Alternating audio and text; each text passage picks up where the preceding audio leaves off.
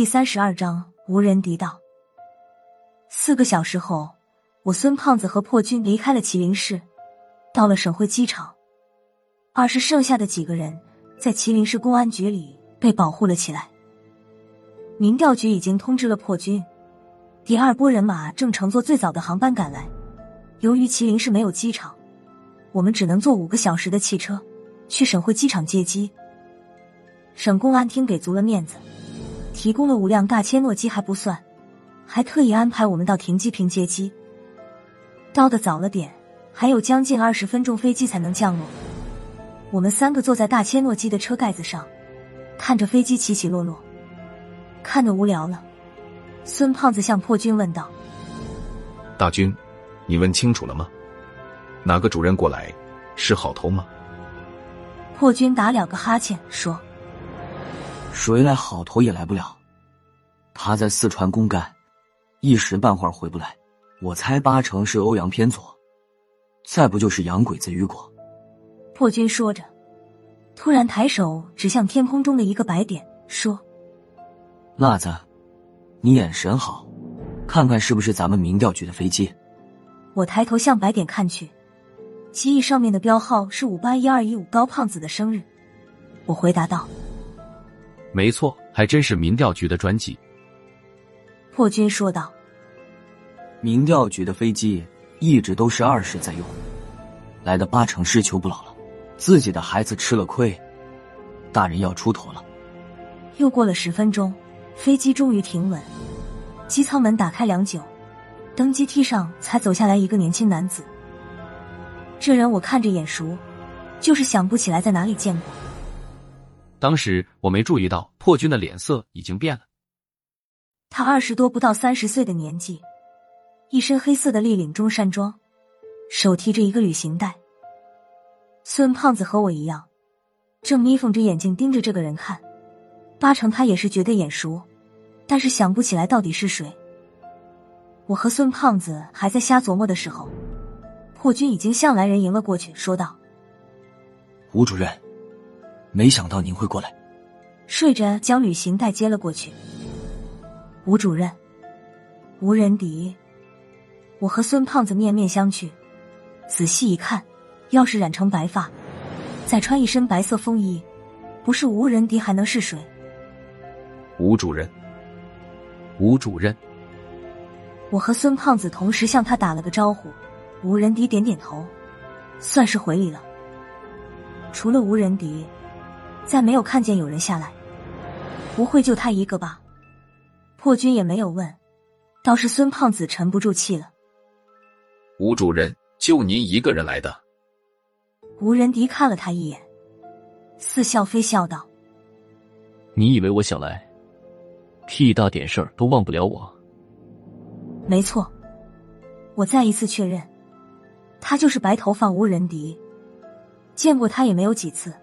但他说话一次比一次刻薄，光听他说话时的语气，就算闭上眼睛，也能马上把他认出来。再一次进入麒麟室时，霍军向吴仁迪问道：“吴主任，我们是先去事发现场，还是先去医院看看昏迷的伤者？”吴仁迪不假思索的说道：“先去医院看看王子恒。”吴仁迪刻薄归刻薄，对同事的情分还是有的。赶到医院时，王副主任还躺在加护病房里，他还没有恢复意识。本来我还以为吴仁迪有什么办法能唤醒王子恒，出乎我意料的是，吴主任根本没打算那么干。吴仁迪一不查看王子恒的伤势，二也没有打听王副主任遇袭的经过，只是掰开了王子恒的嘴。王子恒被发现时，就一直牙关紧闭，导入呼吸机时。主治医生想尽了办法都无法撬开他的嘴巴，最后只能切开气管，才勉强导入呼吸机。吴仁迪只是随便一掰，王子恒的嘴巴就打开了，一缕黑色的气体从他的嘴里飘了出来。吴仁迪伸手一抓，竟然将这缕黑气握在手中。我和孙胖子大气都不敢喘，眼睁睁看着吴仁迪将这缕黑气在掌中玩弄着。破军倒是有些惊艳。在病房里找出了一个验尿用的塑料管，递给了吴仁迪。吴主任将黑气塞进了塑料管里，这还不算完，吴仁迪又将这个塑料管在王子恒的脸上滚来滚去。不到一分钟，王子恒的耳朵、鼻孔、眼睛里陆续飘出几缕黑气。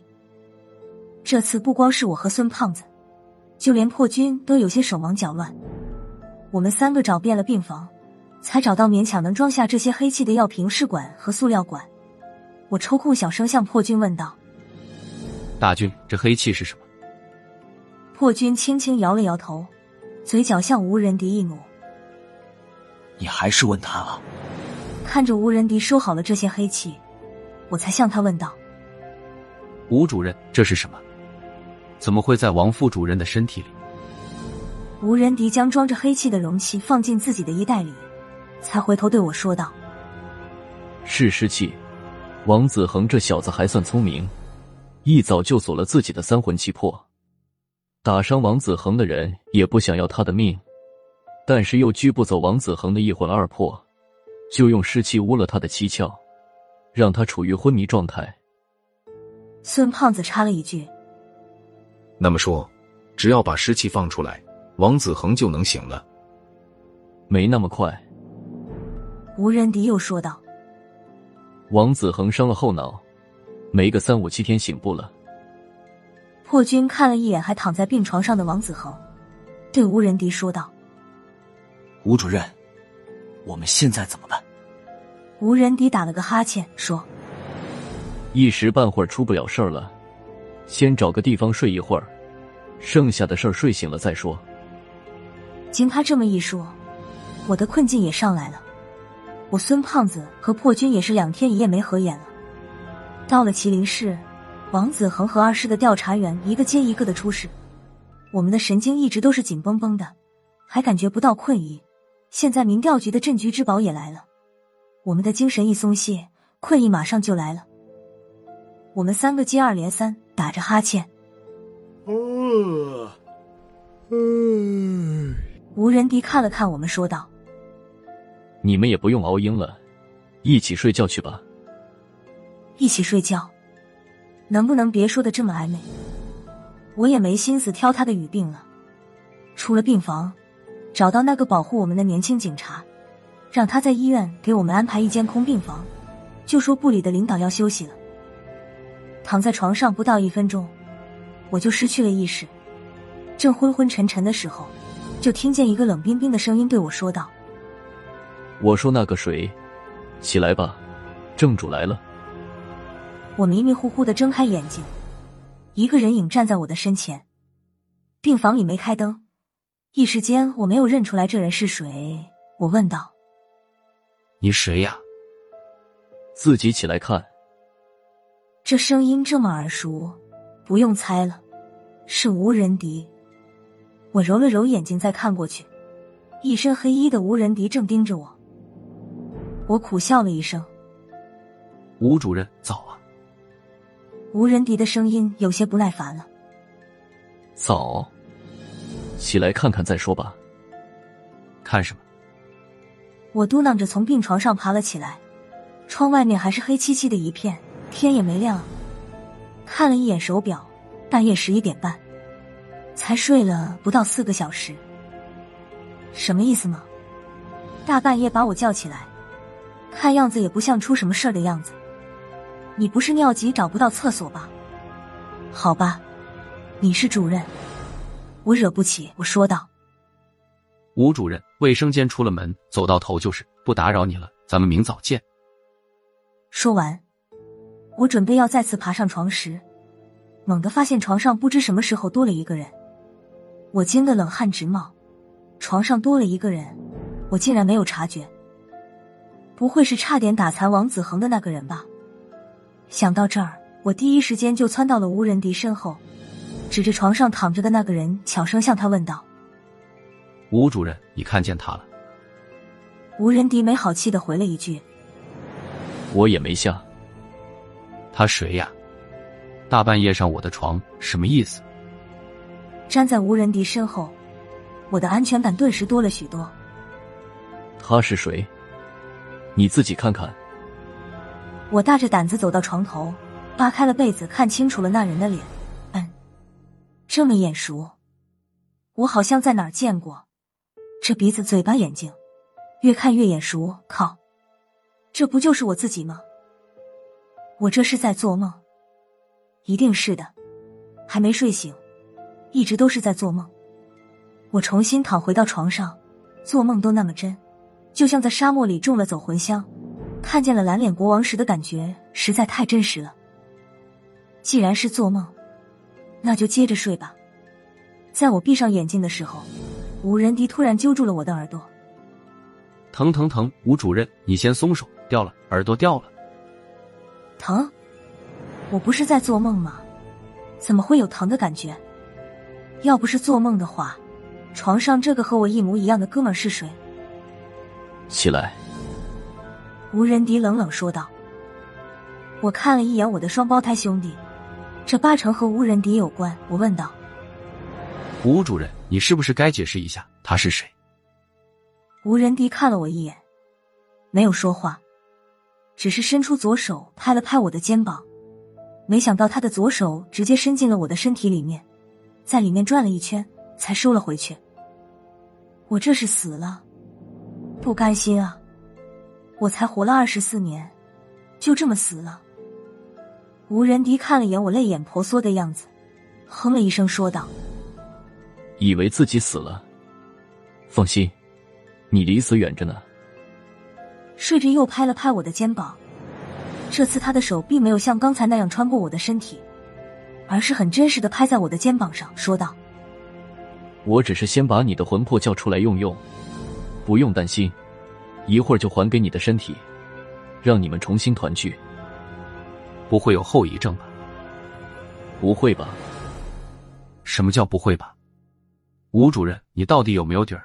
我要是回不去怎么办？就这么成孤魂野鬼了？别废话了，叫上那俩，一起走吧。哼，不光我一个。对啊，还有孙胖子和破军，我怎么把他俩忘了？有他们两个陪伴，我心里还能舒服点。不过话说回来，他俩明明就睡在对面病床上的，现在怎么不见了？我看着两张空空的病床，说道：“吴主任，他俩人呢？怎么不在床上？你以为现在还是在病房里？”吴仁迪看着我说道：“你们睡着了，我才能把魂魄叫出来。现在我们是在你的梦里。梦里？这是盗梦空间？”我惊讶的瞪大了眼睛。那他俩呢？也得进他俩的梦里叫魂儿。吴仁迪看了我一眼，说道：“一起来吧，看他俩的梦里有什么。”说罢，转身向后走去。他身后的墙上不知什么时候多了一扇门。等我走近，才看见这扇门上挂了一把古色古香的铜锁。我说道：“吴主任，门锁了，你有钥匙。”吴仁迪没理会我。伸手将铜锁扭断，推开这扇门，抬腿走了进去。这个时候，我不敢犹豫，也跟着他走了进去。门后面竟然是一个书房，几百个书架呈扇子形摆开，就像走进了迷宫里。书架的中心亮着一盏微弱的灯光，一个大个子男人正坐在那里翻看着手里的书籍，边看还边做笔记。是破军，他在梦里看书。我和破军认识几个月了，除了孙胖子，就和他熟了。他给我的印象一直都是那种一身腱子肉的肌肉男，在沙漠的地下，他一人就能推动一个实情。我和孙胖子两人推一个都够呛。我承认他处事时非常冷静，也一直把他当做老大哥看的。可我想不到他做梦都在看书。破军，起来吧。吴仁迪在破军的头上拍了一下。破军愣了一下，像是突然看见我和吴仁迪。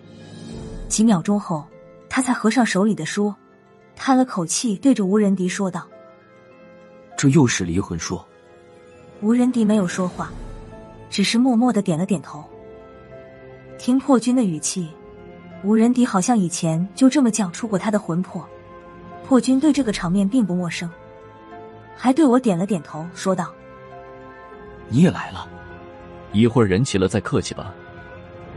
吴仁迪说着，已经向书架的外面走去。我和破军跟在他的身后，看破军若无其事的样子，好像这个什么离魂术并没有什么危险性。